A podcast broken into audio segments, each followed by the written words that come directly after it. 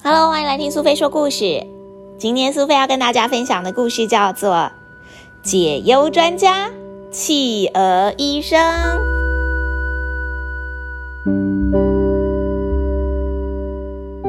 在某一个失眠的夜晚，青蛙说：“呱呱，看来我明天得去找企鹅医生啦。”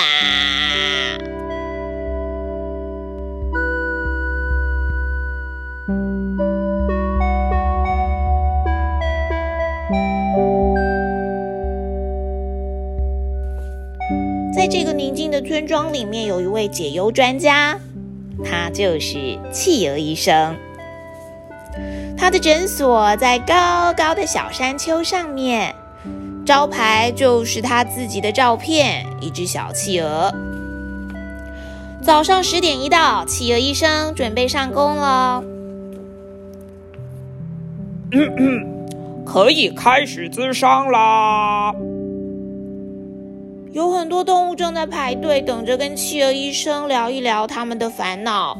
其中第一个就是昨晚失眠的青蛙，他讲了好久好久。每到冬天，我就会不自觉的很想睡觉。我该不会是生病了吧？问题是早上睡那么多，晚上又睡不着。医生啊，我真的觉得很不舒服啊！除了这个，还是有一些其他的事情也让我觉得很困扰啦。医生，你可不可以救救我啊？当青蛙正在发着牢骚的时候，企鹅医师坐在旁边，拿着小本子，很仔细的听着。青蛙说完了烦恼之后，满足的离开了。第二位进来的是鳄鱼，他讲了好久好久。我一直都很担心自己的牙齿是不是太多了，那么多的牙齿长得并不整齐，满口都是牙齿，刷牙也刷不太到，别人看到我又很害怕，我实在不知道该怎么办才好啊！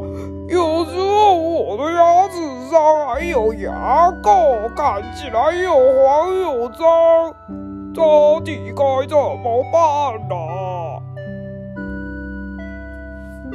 企鹅医生依旧非常有耐心的坐在那儿听鳄鱼先生抱怨关于他生活上面的各种细节。于是他说完了烦恼之后，也很满足的离开了。第三位进来的是变色龙，变色龙小姐她讲了好久好久。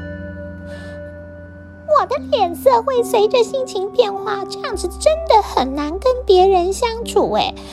我只要一不开心，脸就变色；一开心，脸也变色。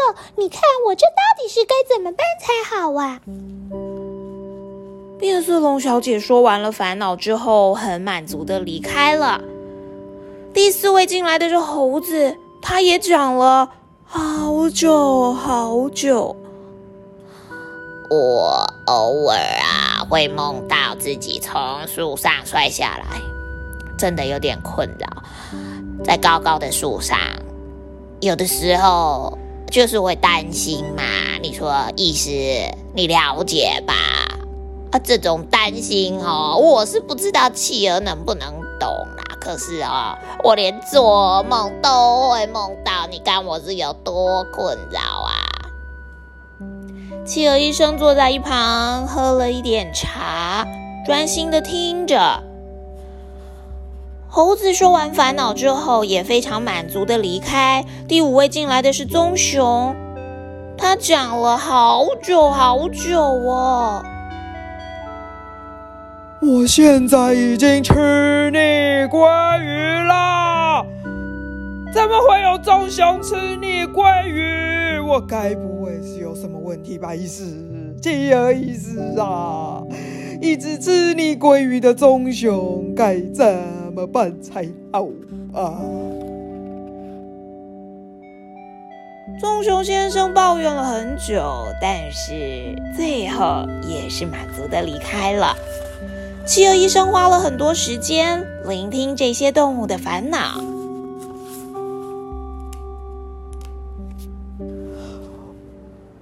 走出医院的时候，动物们都将自己的烦恼告诉企鹅医师，所以心情全都变好了。他们对企鹅医生赞不绝口。我开心的像飞起来一样，今天晚上就吃鲑鱼吧！哎呀，企鹅医生知道所有问题的解答呢。哎呀，企鹅医生一直都是最棒的。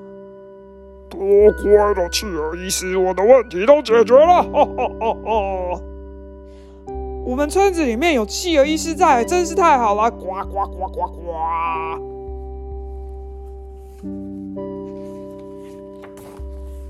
解忧专家企鹅医生心满意足的看着动物们开心跑回家的样子。